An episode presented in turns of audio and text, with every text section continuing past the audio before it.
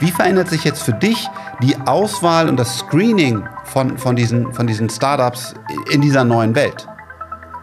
Ja, ähm, also wir haben uns natürlich auch lang die Frage gestellt oder intensiv die Frage gestellt, wer profitiert von dieser beschleunigten Technologie und unsere oder meine Antwort oder so meine zumindest so vorläufige Schlussfolgerung ist, dass es eben nicht so ist, dass entweder die Großen gewinnen oder die Kleinen oder andersrum, sondern äh, dass, es, dass man es wesentlich genauer betrachten und differenzieren muss. Ähm, ich glaube, tendenziell gewinnen die, die sich am schnellsten bewegen.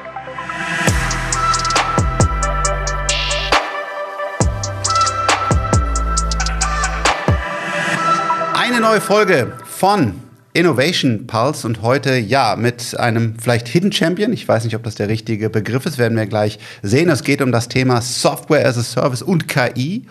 Und ja, ich freue mich sehr, dass er ähm, Zeit gefunden hat. Aber gehen wir doch direkt rein. Stell dich doch mal kurz vor, wer, wer bist du und was machst du? Hallo Frank, ja, vielen Dank für die Einladung. Ähm, mein Name ist Christoph, Christoph Jans. Ich bin einer der Gründer und Partner bei Point9. Point9 ist ein Frühphasen-Investor. Wir sind fokussiert auf die sogenannte Seed-Phase, investieren also in Startups äh, ganz von Anfang an. Ähm, uns gibt's bei Point9 seit ungefähr zwölf Jahren. Wir machen das also schon seit einer ganzen Weile, sind dabei recht stark auf B2B SaaS und B2B Marktplätze fokussiert. Sprechen wir sicher gleich noch ja. äh, im Detail drüber. Ähm, bevor ich Point 9 gestartet habe, ähm, habe ich ein paar Jahre lang als Privatinvestor investiert und dabei eigentlich auch das Thema SaaS für mich so entdeckt. Und in den ungefähr 15 oder etwas mehr Jahren, mehr Jahren davor habe ich selber verschiedene Unternehmen gegründet, äh, angefangen von ganz kleinen Sachen, die ich noch neben der Schule gemacht habe, ähm, äh, angefangen mit Handel, mit Commodore C64, die du vielleicht noch kennst. Wir sind vielleicht, vielleicht auch, auch alt genug, um dich zu ja. erinnern. Ähm, und dann über Software, Vertrieb, äh, als es noch kein Internet gab, über äh, Floppy Disks und verschiedene Softwareentwicklungsprojekte und bin so dann zu meinen ersten Internet-Startups gekommen ähm, und habe das dann äh, bis 2008 ungefähr gemacht und bin dann so langsam aber sicher auf die Investorenseite rübergewandert. Also eigentlich müsstest du noch mehr äh, graue Haare haben als ich. Ja, du scheinst ja noch länger drin zu sein. Mir jetzt da gerade angefangen, aber irgendwie wahrscheinlich kann ich den Stress nicht so gut verarbeiten. Also eine Menge, Menge äh, Track Record sozusagen Erfahrung, äh, mit der wir heute sprechen. Ähm, aber ich finde es immer interessant. Äh, Point 9, was ist der Hintergrund? Warum Point 9? Warum wir so heißen? Ja. Da lasse ich dich, lasse ich die Leute gerne immer einmal ein, zwei, ein, zwei, ein, zwei Mal raten oder ein paar Versuche abgeben. Also jetzt in die Kommentare, wir vertrauen euch und jetzt die Antwort. Ähm, ja, ich dachte, du selber möchtest vielleicht einen Tipp abgeben, aber ich, äh, ich löse dann die Spannung gerne auf. Ähm, also äh, Softwareentwickler, die hier jetzt vielleicht gerade zuschauen oder zuhören, ähm, äh, für die ist es vielleicht etwas etwas leichter, weil in, in der Softwareentwicklung, zumindest vor SaaS, mit SaaS ist es vielleicht debattierbar, aber haben verschiedene Versionen eben fortlaufende Nummern und so die, die Version vor der 1.0er ist eben dann die 0,9 oder 0.9 oder im amerikanischen dann eben 0.9 und äh, ist eben eine Anspielung darauf, dass wir früh investieren, wenn das Produkt und auch die ganze Company noch nicht so ganz äh, perfekt aussieht, sondern alles noch etwas, etwas rough around the edges ist. Ich kann mich noch daran erinnern, meine ersten große, großen Softwareentwicklungsprojekte waren alle ähm, für CD-ROM. Äh, damals gab es dann den sogenannten Gold Master. Damit sind wir dann äh, zu den großen CD-Produktionswerken äh, gefahren. Und äh, da wurden dann teilweise Millionen, weil es zum Beispiel auf einer großen Zeitung geklebt hat, äh, CDs produziert und wenn da ein Fehler drin war, was leider einmal passiert ist, äh, dann war das ein Riesenproblem und deswegen genau damals diese 08, 09 Beta, bis dann wirklich äh, der Goldmaster geschaffen ist. Heute Software as a Service, könnt ihr nur drüber lachen, äh, dann gibt es einfach ein neues Deployment, alles in Echtzeit und so weiter. Eine andere Welt. Aber steigen wir doch da ähm, genau ein, deswegen freue ich mich äh, wirklich sehr, dass du Zeit findest, weil du einfach eine sehr, sehr lange Erfahrung in dieser ganzen Software-as-a-Service-Industrie hast. Ihr habt darauf einen Fokus. Ihr habt äh, einige Unicorns in der Frühphase investiert, also tolle Returns generiert, aber zumindest für mich gefühlt, wir stehen an einer komplett neuen Zeit. Wir haben zwei Themen. Das eine ist, wir haben ein Tech-Sell-Off erlebt, wo, glaube ich, all unsere ähm, Bewertungen komprimiert wurden. Man kann es am Public-Markt in Echtzeit ablesen.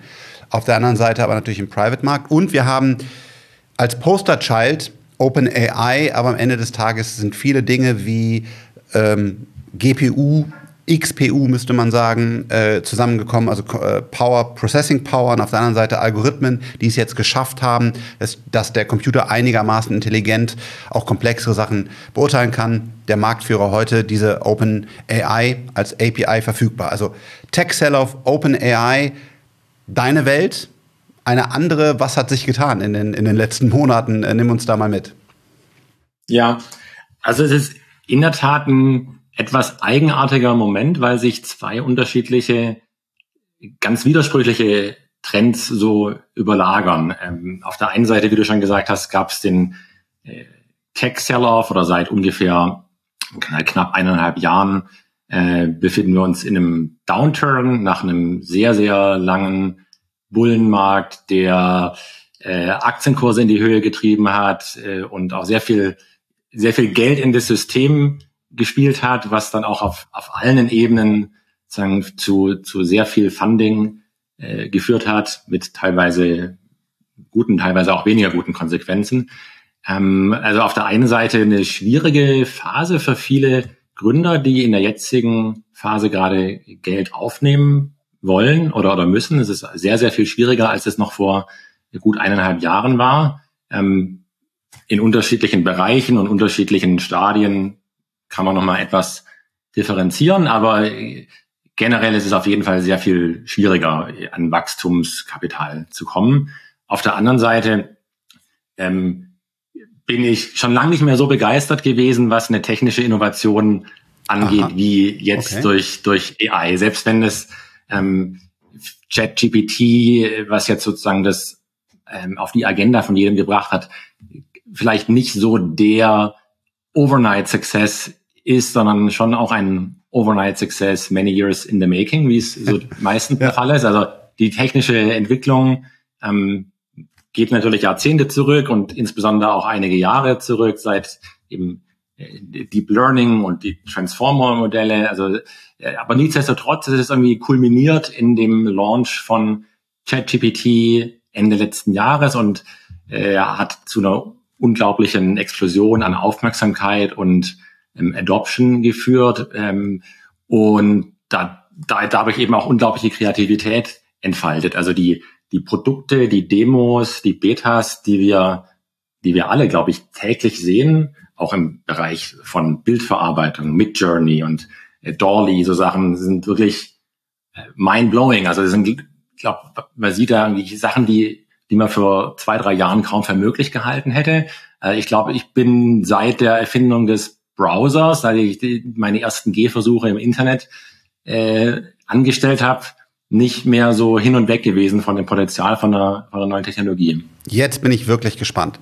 Ja, ChatGPT und äh, wer es noch nicht ausprobiert hat, ich hoffe, der allerletzte, bitte probiert es aus, es ist sehr eindrucksvoll. Teilweise kommt auch grober Blödsinn bei raus, aber es ist sehr eindrucksvoll. Oder mhm. ähm, auch äh, mit Journey, was es da alles gibt, wo man halt wirklich hochwertige ähm, Bilder ähm, erstellen kann. Manchmal auch kommt da Blödsinn raus. Aber jetzt, du bist ja Venture Capitalist. Also du investierst Geld deiner LPs, dein eigenes Geld, frühphasig in Software as a Service Startups, oftmals im B2B-Bereich, also im Business-Bereich, nicht unbedingt Consumer. Und jetzt kommt diese, wenn ich so nennen darf, Library. Mehr weiß ich noch nicht, jetzt bin ich sehr gespannt, kommt daher und du sagst, okay, dass du warst noch nie so begeistert und die Dinge ändern sich und Magie und so weiter. Wenn du investierst, dann musst du ja in die Magie investieren. Also wäre meine, mein View da drauf. Und dass du quasi auch die Wertschöpfung mitnimmst. Gibt es da gerade diese Opportunitäten oder sehen wir nicht eine Menge Startups, die diese API nutzen, die ja jeder verwenden kann? Also jeder Programmierer kann einfach sich da so ein Key nennt man das holen, dann kann er spielen, dann hat man sehr eindrucksvolle Ergebnisse. Also zum Beispiel dieses Meeting könnten wir jetzt gleich oder diesen Podcast komplett zusammenfassen lassen, äh, weil das, weil ich einfach bestehende Libraries ineinander ähm, stecke und das ist ein äh, krasses Ergebnis jetzt von der Technologie her. Aber für mich als Investor oder für dich, glaube ich, weil es halt auch eben so wenig Add-on ist und so stark darauf basiert, ähm, nimmt man da wenig unfairen Vorteil oder langfristige Wertentwicklung mit. Also worauf schaust du gerade und bist du wirklich excited, was du siehst? Oder ist nicht eigentlich eine Menge Script-Kiddies auf einmal, die APIs zusammenklicken, das sieht super aus, aber du als Investor, du brauchst ja langfristigen Erfolg. Wie siehst du die aktuelle ja. Situation? Ich glaube, meine Antwort darauf ist eigentlich so ja und ja. Also einerseits mal ja. Ich glaube, es gibt viele Sachen, die cool aussehen, spannend sind, aber nicht unbedingt dafür taugen, äh, wie die Basis von erfolgreichen, verteidigbaren Geschäftsmodellen mhm. und Firmen zu werden. Also alles, was relativ einfach ist, also alles, wo ein Programmierer oder eine Programmiererin innerhalb von paar Tagen ein cooles Produkt baut, in dem äh, er oder sie eben die neuen APIs nutzt, ist aus logischen Gründen wahrscheinlich nicht besonders wertvoll zunächst einmal, weil es eben auch sehr viele andere können. Auf der anderen Seite ähm, ermöglicht es aber eben auch äh, bestehenden SaaS-Unternehmen, die es vielleicht schon seit ein paar mhm. Jahren gibt und die auch schon Kunden haben und eine gewisse Marke und Wissen äh, und Daten gesammelt haben, ihre AI-Entwicklung massiv zu beschleunigen ähm, und ähm, AI zu nutzen für ganz spezielle Prozesse und, und Workflows, ähm, was sie vielleicht machen wollten, gemacht hätten, was aber wesentlich schwieriger, schwieriger gewesen wäre. Aber das sind ja genau die, wenn ich das so nennen darf, Established Player. Zum Beispiel, wir haben so ein Central, es gibt ein Personio, was mhm. bekannt ist und so weiter. Und jetzt gehe ich hin und sage, okay, die haben eine hochkomplexe Software zur Verwaltung von Commerce bei Central oder zur Verwaltung von Personal bei Personio. Und jetzt hat dieses Unternehmen die Chance, diese Libraries so einzubetten, als es auf einmal sie ein deutlich besseres Produkt bieten. Oder nehmen wir Monday.com im Public Market, die Task Management Produktivitätsplattform. Auf einmal können die bessere Lösungen bieten, weil die Tasks automatisch beschrieben werden, zusammengefasst werden und so weiter. Aber jetzt bist du ja im Seed-Bereich unterwegs, also im frühphasigen Bereich. Und da gibt es ja eigentlich noch keine etablierten Player. Und wie verändert sich jetzt für dich die Auswahl und das Screening von, von, diesen, von diesen Startups in dieser neuen Welt? Ja, ähm, also wir haben uns natürlich auch lang die Frage gestellt oder intensiv die Frage gestellt, wer profitiert von dieser beschleunigten Technologie und unsere oder meine Antwort oder so meine zumindest so vorläufige Schlussfolgerung ist, dass es eben nicht so ist, dass entweder die Großen gewinnen oder die Kleinen oder andersrum, sondern äh, dass es, dass man es wesentlich genauer betrachten und differenzieren muss. Ähm, ich glaube, tendenziell gewinnen die, die sich am schnellsten bewegen, weil das Thema AI kann man sich, glaube ich, so vorstellen, wie denn du hast einen Topf und da wird jetzt einmal kräftig rumgerührt.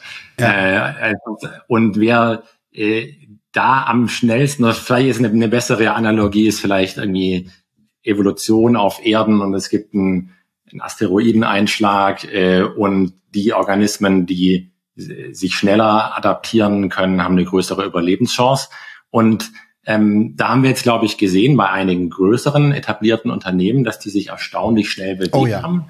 Sind in der Regel die, wo die Gründer noch an Bord sind. Ähm, mhm. Oder die vielleicht die Gründer sogar nochmal dazu geholt haben. Ausnahmen bestätigen die Regel, aber es ist eben sehr schwierig, äh, ein, ein Unternehmen schnell umzufokussieren. Ähm, aber es ist ein anderes, anderes Thema. Das hat mich überrascht. Und das haben wir bisher mhm. so nicht gesehen, weil ich habe ja äh, auch mein, mein Vermögen zum Beispiel dadurch ähm, aufbauen dürfen, dass, dass große Unternehmen langsam sind. Also wir haben damals die, das digitale Foto ähm, weltweit, natürlich eine Nische, aber haben wir weltweit mit der Software äh, bedient, weil eben Fuji und Kodak und Aqua, wie die alle heißen, sich gar nicht super langsam bewegt haben. Und jetzt kommt diese neue Welle, wo du sagst, genau das, es wird irgendwie, die Karten werden neu gemischt.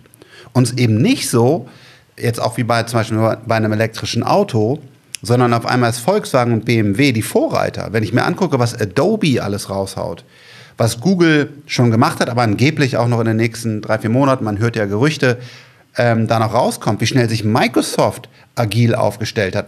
Das habe ich bisher so noch nicht gesehen und einer unserer Vorteile war bis jetzt, dass wir halt zuerst die Mobile-App hatten oder wir zuerst äh, gewisse Funktionen eingebaut haben, weil wir eben als Startup angstfrei waren. Wir hatten keine Politik, es gab keine. Aber es ist schon erstaunlich, dass sich die, die Großen so schnell bewegen und, und wo ist denn, ja, wo ist dann da noch die, die, die Chance für die Startups? Sie sind doch eigentlich dann kleiner.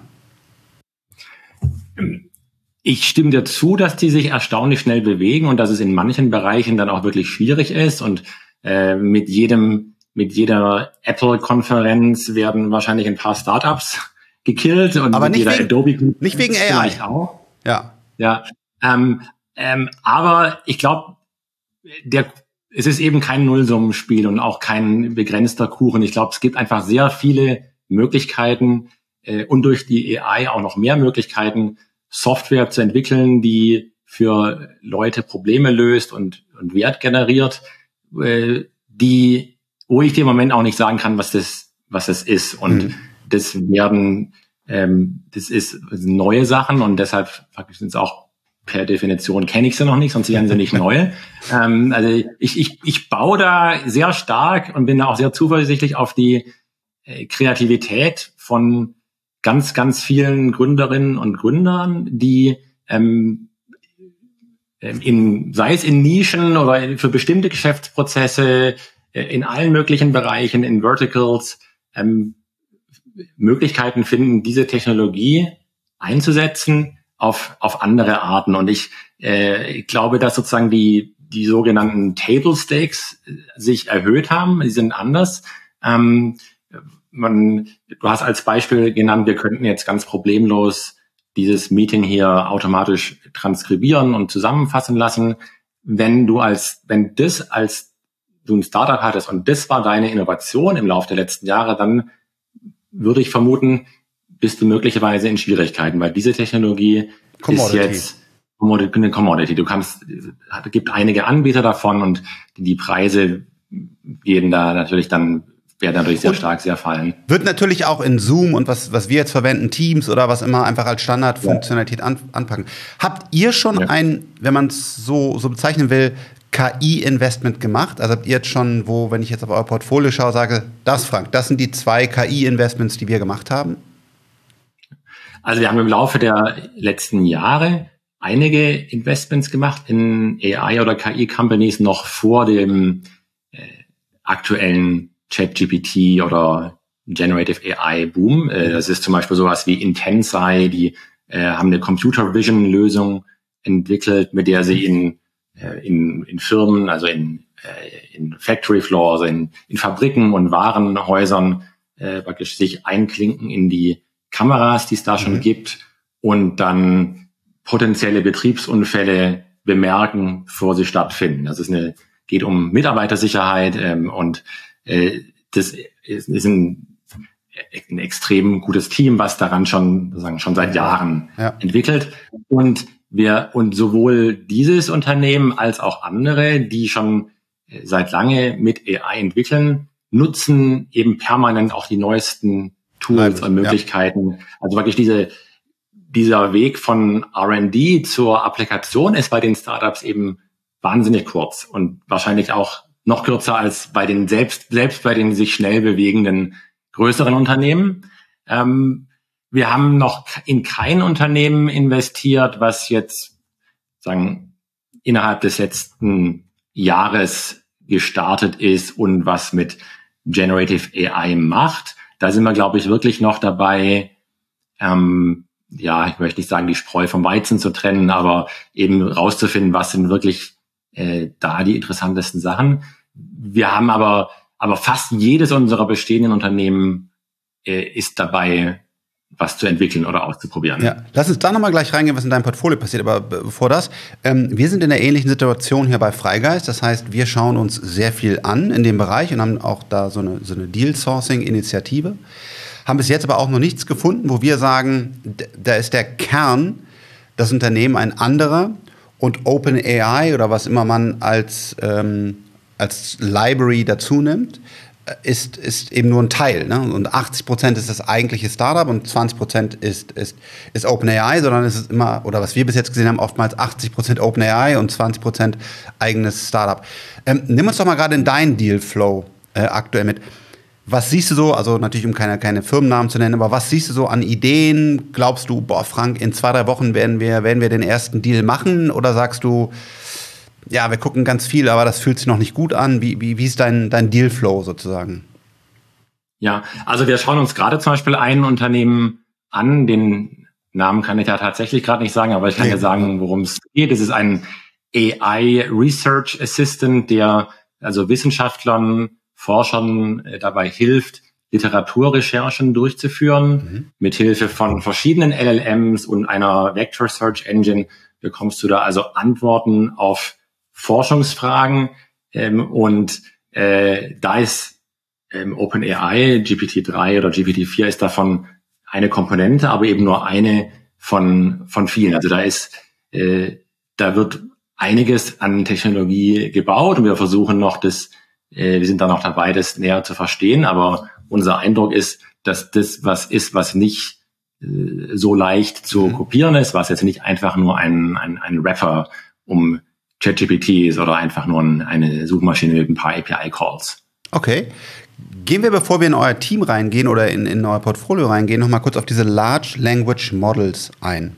OpenAI, der Marktführer, es gibt BARD, es gibt auch äh, glücklicherweise europäische Alternativen. Am Ende des Tages geht es darum, viele Daten, öffentliche Daten oder auch proprietäre Daten, aber ich glaube meistens öffentliche Daten, zu komprimieren und zu einem virtuellen Gehirn zusammenzufügen. Dazu braucht man sehr, sehr viel Rechenkapazität, gleich äh, sehr viel Kapital, um es ganz vereinfacht darzustellen. Seht ihr euch das an und kannst du dir vorstellen, perspektivisch auch in so eine LLM zu investieren? Oder sagt ihr, pass auf, nein, das ist ein solches großes Kapitalspiel. Das können wir in Europa fast gar nicht. Wir haben ja auch gerade 1,5 Milliarden wieder in das nächste große in den USA gesehen mit Nvidia und, und anderen Playern, die davon erstmal eine Menge, Menge Hardware kaufen bei, bei Nvidia. Ähm, guckt ihr euch das an und sagt ihr, da gibt es vielleicht doch noch eine Opportunity? Oder sagt ihr, pass auf, das ist Commodity und, und Big Players Game, äh, da halten wir uns komplett raus? Ja, es ist tatsächlich so, dass wir als Seed-Investor ähm, mit einem vergleichsweise kleinen Fonds nicht der beste Partner sind für Unternehmen, die ähm, relativ schnell, relativ früh zig Millionen, hunderte Millionen, womöglich Milliarden brauchen.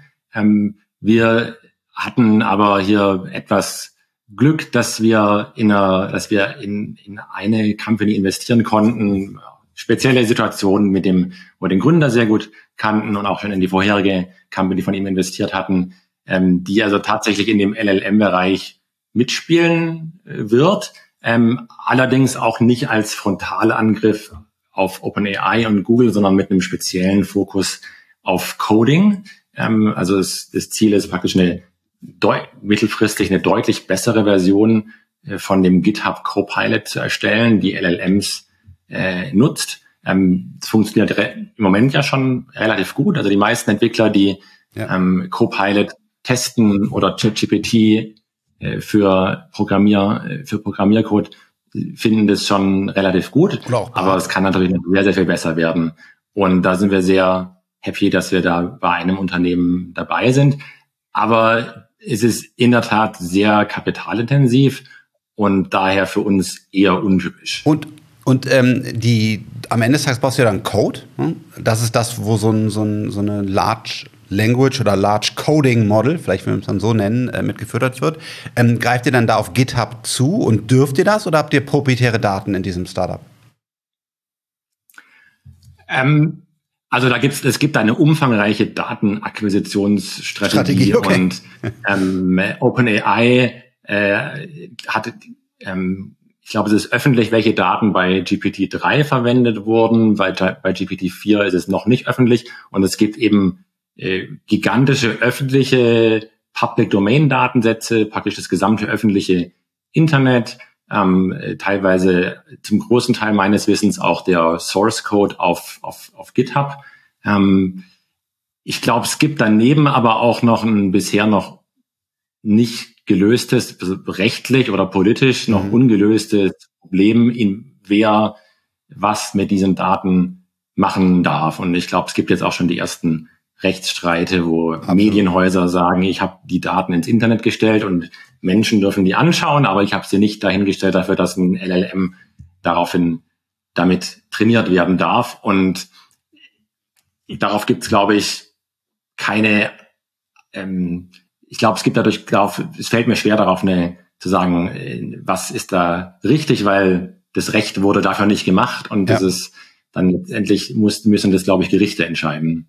Super spannendes Feld, wichtiges Feld. Auch man muss sich überlegen, äh, wenn hier Startups und Coder zuhören, was darf man eigentlich von Copilot X zum Beispiel oder von anderen überhaupt verwenden? Also ist es dein Code, wenn er das geschrieben hat, weil du mit dem gechattet hast oder den gefragt hast oder eben nicht.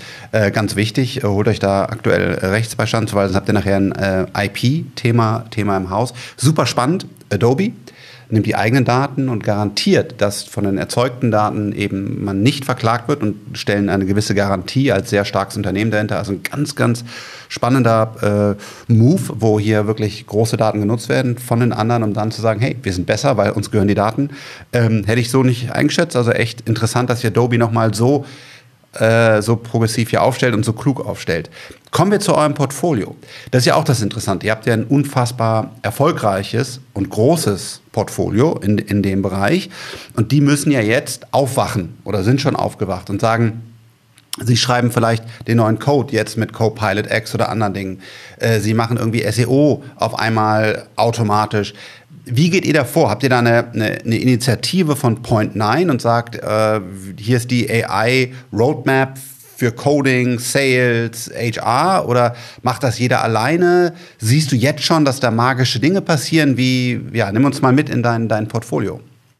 Ja, also wir, wir haben uns da im Laufe der letzten Monate super intensiv mit so gut wie allen Gründern, Gründerinnen zu ausgetauscht, sowohl äh, einfach mal in unserem Tagesgeschäft, in Board-Meetings, ähm, aber auch bei unseren regelmäßigen Gründertreffen. Wir haben einmal im Jahr einen großen Summit, wo alle Gründer, Gründerinnen zusammenkommen und diverse andere Events unterjährig und auch verbinden die Gründerinnen und Gründer auf Slack und so weiter. Ähm, also ich, es ist nicht so, dass wir ähm, dann die, die ultimative AI-Roadmap oder sowas erstellen. Denn das ist, glaube ich, nicht realistisch. Wir versuchen, äh, wir versuchen die besten Ideen von dem Portfolio äh, zu, äh, zu erfahren und dann wiederum auch mit allen mit allen zu teilen. Und äh, auch so ich glaube es ist auch noch zu früh um da jetzt Best Practices zu haben. In, in anderen Bereichen wie SaaS SaaS Compensation wie bezahle ich ein Sales Team wie heuere wie, wie, wie heuer ich einen VP of Sales da haben wir tatsächlich teilweise solche, solche Materialien schon, weil ähm, das eben Felder sind, wo kennt. wir und andere bei 15 Jahren Erfahrungen sammeln konnten. Ähm, alles rund um, wie nutze ich ChatGPT, um meine Organisation effizienter zu machen, ist alles noch relativ, relativ neu. Ähm, und da sind wir und glaube ich alle anderen auch noch am Experimentieren. Ähm, und es ändert, und es, es verändert sich eben auch ähm, wahnsinnig schnell, weil jeden Tag neue Tools rauskommen. Ähm, ja. Und ich glaube, ich glaube, wir stehen da auch noch, noch ganz am Anfang. Ich glaube, es gibt noch wenige Unternehmen, die jetzt mal kurz 40, 50 Prozent äh, ihren Headcount reduziert haben, weil das jetzt alles die AI macht. Ich glaube, so schnell geht's auch nicht. Ähm, ich glaube, das eine oder das eine oder andere Unternehmen hat es, glaube ich, schon geschafft, effizienter zu werden und mit dem bestehenden Team mehr zu leisten und dadurch auch langsamer äh, neue Mitarbeiter einzustellen. Ähm, aber ähm, es ist, ich glaube, es wird noch etwas dauern, aber ich glaube schon, dass das Potenzial äh, gigantisch ist in Bereichen wie Kundensupport, äh, rechtliche, rechtliche äh, Aufgaben, ähm, Sales. Also ich glaube, es gibt schon viele Tätigkeiten, äh, wo es nicht, nicht mehr so weit weg ist, dass die AI das mal sehr gut machen kann. Hast du mal ein oder zwei konkrete Beispiele? Ähm, meinst du direkt von, so wie wir bei 9 es nutzen oder ja. Also wo man sagt, äh, genau, zum Beispiel, äh, die haben jetzt das für SEO eingesetzt oder für Sales oder so, wo du sagst, das ist echt so ein Tool oder, oder eine, eine Herangehensweise, das, das machen jetzt alle unsere Portfoliounternehmen, weil das macht einfach total, total Sinn. Ja. Das funktioniert schon gut. Ja, also Nummer ein, vielleicht zufälliges Beispiel ist vielleicht nicht so relevant für so viele Leute, aber ist vielleicht ein ähm, analog gibt's glaube ich viele ähnliche Fälle. Ich ähm, bin gerade dabei, eine Dokumente, Do Dokumente zusammenzustellen für eine Visumsapplikation, weil ich eine Zeit lang in die USA gehen will. Ja. Und da muss ich einiges an rechtlichen Dokumenten produzieren. Mhm. Äh, und da macht ChatGPT einen sehr, sehr, sehr guten Job. Ähm, also das sind irgendwelche, mich Empfehlungsschreiben, ah, ähm, ja. Draften. Der ChatGPT weiß, kennt diese Art von Visum, weiß, in welchem Stil diese Schreiben und andere Dokumente typischerweise verfasst sind, ähm, bekommt Informationen, entweder indem ich sie in den Prompt reinstecke oder indem ich die Browse-Funktion nutze und produziert dabei mal kurz ein Schreiben, wo wahrscheinlich vor ein paar Jahren ein US-amerikanischer Anwalt 500 Dollar die Stunde für genommen hätte, äh, vielleicht um dann auch ein Template aus dem Schrank zu ziehen, aber das ist schon ein Bereich, wo ich persönlich schon davon profitiere. Und jetzt hoffe ich, dass die Verwaltung in US nicht schon so weit ist, als dass sie das erkennt durch künstliche Intelligenz und du dann irgendwie ein, ein Warnsignal bekommst, weil er sagt, oh oh, das ist alles automatisch äh, hier generiert, das kann nicht richtig sein. Also das ist immer dieses Katze-Maus-Spiel sehr spannend, aber ein, ein, Beispiel aus der Praxis, ja, bei Verträgen ist auch, ist auch mein Eindruck, äh, funktioniert es herausragend, weil es sehr, sehr viele Verträge gibt, dass Sprache ist, dass exakte Sprache ist. Diese Sprache folgt Regeln, das mag genau diese LLMs, das passt da, spielt da genau rein und äh, sehr gut. Ja, also wirklich eine, äh, eine spannende Zeit. Kommen wir noch zum anderen Thema, nämlich äh, der Apple Vision Pro als Leuchtturm in dem Bereich.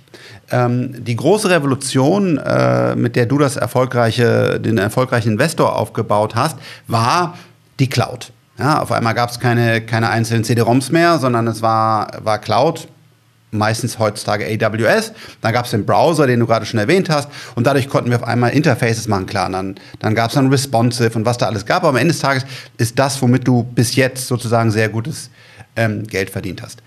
Und jetzt kommt auf der einen Seite diese AI-Revolution, auf der anderen Seite glaube ich aber auch, dass sich die Interfaces ändern werden. Und mich hat sehr begeistert, dass ich quasi mit dem Augentracking erkennen kann, auf welchen Button ich gucke der quasi schon vorselektiert wird und ich dann den nehmen kann. Also wirklich so, wir kommen, werden immer mehr eins damit. Ja. Wie siehst du die, die Interfaces und die Startups und, und, und Produkte von Point9, in die er jetzt investiert, in den nächsten fünf bis zehn Jahren? Es wird eben wahrscheinlich nicht mehr der Browser sein, oder? Also ähm, ich komme gleich auf die auf das VR oder AR-Thema, aber auch da nochmal ganz kurz zu AI und LLMs. Ähm, ich glaube, dass wir in Zukunft mit Software uns wesentlich stärker wie in einer Konversation unterhalten werden oder aber die über eine über menschliche Sprache steuern werden. Ähm, das ist ja auch was, was ähm, zahlreiche SaaS-Unternehmen jetzt gerade einbauen. Also wenn ich zum Beispiel irgendwas mit BI habe, irgendwas mit Daten, Analyse, dass ich eben nicht mehr eine aufwendige äh, Suchanfrage schreiben muss oder eine, irgendwie eine, eine Query äh, konfigurieren muss, sondern ich sage eben einfach, äh, wie viel, wie viel waren die Sales gestern und ja, ja. jetzt bitte nochmal segmentieren nach ABC. Also das ist schon mal ein Bereich, wo sich UIs, ähm, wo ich ziemlich überzeugt davon bin, dass das auf jeden Fall kommen wird. Ob das dann über Texteingabe ist oder Spracheingabe, sei nochmal dahingestellt, wahrscheinlich beides. Äh, und der User kann entscheiden, was ihm lieber ist.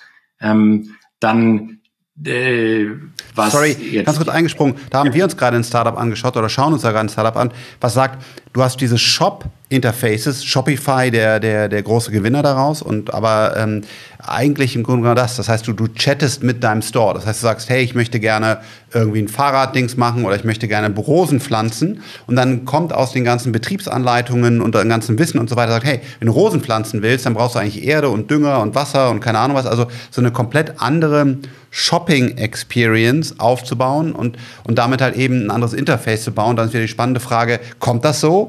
Und zweitens, ist dann Shopify der Gewinner, weil er das dann wandeln kann? Oder kann der neue Player, weil er halt native quasi in diese neue Denke reinläuft, da der ähm, äh, deutlich bessere sein. Also ja, genau, die Interfaces, glaube ich, werden, werden neu werden. Aber genau, jetzt wieder zu VR und AR noch als nächsten ja, Schritt. Ja, und äh, also das, das Gleiche kannst du, das, was du gerade gesagt hast, kannst du sicher auch auf Suche übertragen. Ja, also da ist ja. auch die Frage, äh, also in fünf oder zehn Jahren werden wir noch was eingeben bei Google und dann zehn blaue Links bekommen oder wird es in fast allen Fällen eine von einem LLM generierte Antwort sein, vielleicht noch mit ein paar Links oder, oder Quellenangaben. Ähm, was äh, das neue Headset von Apple angeht, ähm, ich, ich bin langfristig überzeugt von AR und VR und VR oder einer Kombination davon. Ich weiß nicht, ob dieses Gerät jetzt, was ja wahrscheinlich irgendwie in einem Jahr rauskommt, hm. schon wirklich so das iPhone sein wird oder ob das nochmal ein, zwei Generationen oder Versionen dauert, bis es wirklich gut genug ist, sondern auch ähm, erschwinglich ist. Ähm, aber ich glaube, es ist eine Frage der Zeit, bis sich ähm, da neue User Interfaces basierend auf solchen oder ähnlichen Headsets und Geräten auch zumindest in manchen Teilen durchsetzen werden. Wie das genau aussehen wird, weiß ich nicht. Ich weiß, ich glaube eher nicht, dass die Leute einen großen Teil ihrer Zeit komplett abgeschirmt hm. unter einer VR-Brille verbringen wollen. Insofern fand ich das ähm, Apple-Headset interessant, auch vielleicht interessanter als äh, was, was wir von Oculus bisher gesehen haben, wo also die Immersion stärker ist. Ähm, wahrscheinlich gibt es für verschiedene Use Cases dann auch unterschiedliche Produkte, die dafür am, am besten sind. Ähm, ich, das User Interface, äh, ich würde nicht sagen, dass es dann irgendwie kein User Interface mehr gibt in dem von dir besprochenen Fall, wo vielleicht dann das Auge die Funktion von einem Mauszeiger übernimmt und äh, das Klicken ist vielleicht ein Augenzwinkern oder was anderes. äh, ich würde sagen, es ist, es ist immer noch ein User-Interface, da muss sich immer noch jemand Gedanken drüber machen, äh, welche Informationen will ich von dem User bekommen und was mache ich damit. Es, es, es, es sieht nur ganz anders aus und es wird anders gesteuert. Ja, also wirklich, ja, eine Menge, Menge äh, Disruption, nachdem man eigentlich ähm, einige Jahre in der Software-Service-Industrie natürlich auch wieder neue Sachen gehabt hat, aber nicht so starke Veränderungen. Es gab Mobile und so weiter, aber jetzt kommen, äh, stürmen ganz, ganz viele drauf ein. Die Frage ist, zum Beispiel für dich auch, glaubst du daran, dass, dass ein Seed-Investment deutlich weiter reichen muss? Weil man eigentlich sagt, hey, Früher ähm, hat man, muss man dann lange mit Photoshop noch, noch Screens bauen, da brauchte ich zwei Designer, dann muss ich slicen und keine Ahnung was. Das wird jetzt auch durch Chat weitestgehend wird eine UI automatisch erstellt, geht in Figma rein. Jeder Programmierer müsste eigentlich so schnell sein wie zehn Programmierer, weil der Copilot X das Ganze machen. Das Marketing Department, das fahren wir auch runter. Da ist einer, der die ganzen Tools kennt, der startet damit erstmal. Also ähm, erwartet ihr von, von, euren, von euren neuen Investments, von den Gründern, dass sie mit dem Seed-Geld deutlich mehr und weiterkommen, weil sie jetzt diese ganze Automatisierung haben? Und brauchen wir dann überhaupt im Software-Service-Bereich noch die Tigers, die dann irgendwann 100 Millionen reinschieben? Oder stehen wir da auch vor deutlich mhm. weniger Kapital? Ich glaube, wir sehen eigentlich schon seit 15 Jahren eine Entwicklung dahingehend, dass es einfacher ist, ein Unternehmen zu starten, aber nicht einfacher oder vielleicht sogar schwieriger, damit erfolgreich zu sein. Ähm, was ich damit meine, ist, dass es vor 15 Jahren eben sehr viel aufwendiger war, sehr viel teurer, ähm, eine Internetseite. Also mal, vor ja. 20, 30 Jahren. Das ist kontinuierlich. Ja? Also es, es ist, vor einigen Jahren, Jahrzehnten musstest du deine eigenen Server kaufen oder anbieten. Dann gab es irgendwann AWS und da, von dieser Sorte von Beispiel gibt es durch Dutzende. Also so die, die Werkzeuge, die du einsetzen kannst und die Infrastruktur, die du nutzen kannst, hat sich kontinuierlich über die letzten Jahre oder Jahrzehnte äh, dramatisch ähm, ausgebaut und, und verbessert und ähm, die AI, die AI-Features, die du jetzt ganz leicht bauen kannst, sind da vielleicht der, der jüngste Baustein, der da dazukommt. Äh, da eben alle anderen auch Zugriff darauf haben, bedeutet es eben, dass es, ähm, dass die Differenzierung woanders herkommen muss. Vor 25 Jahren war es vielleicht äh, innovativ genug, ähm, einen benutzerfreundlichen Online-Shop ins Internet zu stellen, weil das schwierig war. Ähm, was eben heute jetzt leicht ist, ist eben dann auch nicht mehr besonders. Also das Besondere muss eben dann von was anderem kommen und ähm, sei es von äh, von irgendeiner Idee, ein Problem zu lösen in einer bestimmten Branche, wo vielleicht die meisten Leute gar nicht wissen, dass es diese Branche überhaupt gibt, geschweige denn, äh, was für Probleme da zu lösen sind, oder aber ähm, eine Technologie auf ein Problem anzuwenden auf irgendeine Art und Weise, die eben die meisten nicht kennen. Also wir bei jedem Investment fragen wir uns, was sind diese sogenannten Unique Insights, ähm, die mehr oder weniger ähm, einmaligen oder zumindest für eine gewisse Zeit lang einmaligen Erkenntnisse, die ein Gründerteam hat und die dem Team zumindest einen Vorsprung geben, weil äh, langfristig ist alles kopierbar, aber diese Unique Insights helfen eben den Gründerteams einen Vorsprung zu gewinnen, der dann idealerweise ausreicht, ähm, um Wettbewerbshürden aufzubauen für alle, die dann irgendwann nachkommen. Verrückte Zeiten bei Point 9, genauso bei, bei Freigeist. Äh, ich glaube, keiner von uns beiden hätte gedacht, ähm, dass es nochmal so bewegt an so, so vielen Stellen ist. Aber umso mehr müssen wir auch als Venture Capitalist uns neu erfinden, uns diese ganzen Fragen, die du gerade auch gestellt hast, für die Startups vielleicht nochmal neu und anders stellen. Und ich glaube, die Teams, sowohl auf der Startup-Seite wie auch bei der Investorenseite, die jetzt die Passion haben, agil sind, sich selber hinterfragen und sich auch teilweise neu erfinden, das sind dann wahrscheinlich die Gewinner äh, der Zukunft. Vielen, vielen Dank, dass wir bei dir als sozusagen Hidden Champion in der, in der Industrie da deinen äh, dein Input äh, bekommen konnten. Zum Abschluss noch eine Frage. Du siehst und liest äh, und kennst sehr, sehr viele im Netzwerk. Was sind so vielleicht ein, zwei Dinge, die du empfiehlst, die man lesen sollte als Buch, Podcast, vielleicht auch ein, ein toller Hollywood-Film, der äh, irgendwas ganz Tolles rüberbringt oder was auch immer? Was, was empfiehlst du uns? Ja, vielen Dank erstmal, Frank. Ähm, es gibt gar nicht so viele gute Business-Bücher, die mir einfallen. Ähm, ähm, ja, was, was mir in Erinnerung geblieben ist, ist ein Klassiker, haben wahrscheinlich viele gelesen, du bestimmt auch, ist Crossing the Chasm. Ja. Ähm, in, was, glaube ich, für insbesondere, insbesondere für SaaS-Gründer ähm, interessant ist und, und wertvoll. Ähm, äh, oder das Innovators Dilemma, auch ein altes Buch, ein Klassiker, glaube ich, trotzdem ähm, interessant, ähm, was so die aktuellen Themen angeht, ähm, oder vielleicht äh, News, Newsquellen oder Podcasts oder an, andere Dinge, mit denen ich auch versuche, äh, bei dem Thema AI auf dem Laufenden zu bleiben. Ich finde den äh, Podcast von Lex Friedman, den du bestimmt auch kennst, äh, äh sehr, sehr, sehr, sehr gut ähm, und ähm, super interessante Gesprächspartner und äh, geht auch in die, in die Tiefe da. Ähm, Ganz kurz, den findet man sowohl auf YouTube als auch als Podcast. Einfach Lex Friedman. Verlinken wir auch nochmal in den Show Notes. Ähm, kann ich zu 100 Prozent unterstreichen. Ähm, oftmals relativ lang, also man braucht eine, eine gewisse Tiefe, auch Geduld, was ja super ist. Auf der anderen Seite ist es kein kurzweiliger Podcast, aber immer wieder erstaunlich starke Gäste und er macht eine sehr, sehr starke Moderation. Ähm, Lex hat gerade gestern Abend äh, mit Elon Musk äh, trainiert für hoffentlich den nicht großen Kampf. Also er ist auch sehr, sehr gut vernetzt und trainiert auch mit Mark Zuckerberg, also auch einer, der äh, ein unfassbar starkes äh, Netzwerk hat. Also echt ein super spannender Podcast, ja. Ja.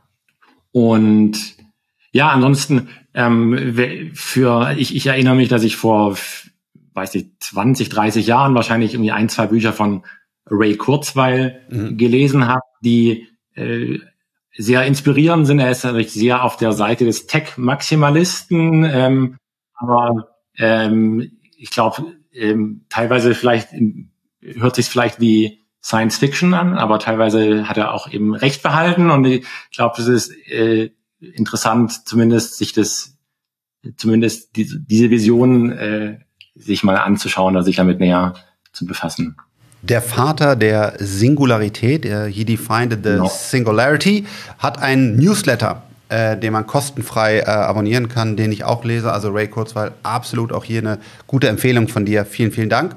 Und damit, ja, vielen Dank und für deine Zeit. Und genau, Point 9, wir verlinken es auch nochmal. Man kann auch dir äh, folgen. Du hast ja den berühmten äh, SAS Napkin erfunden. Also das findet ihr alles auf, auf Christophs äh, Social Media Kanälen, die wir nochmal verlinken. Und ich würde sagen, vielen, vielen Dank und auf bald. Ciao, ciao. Bye.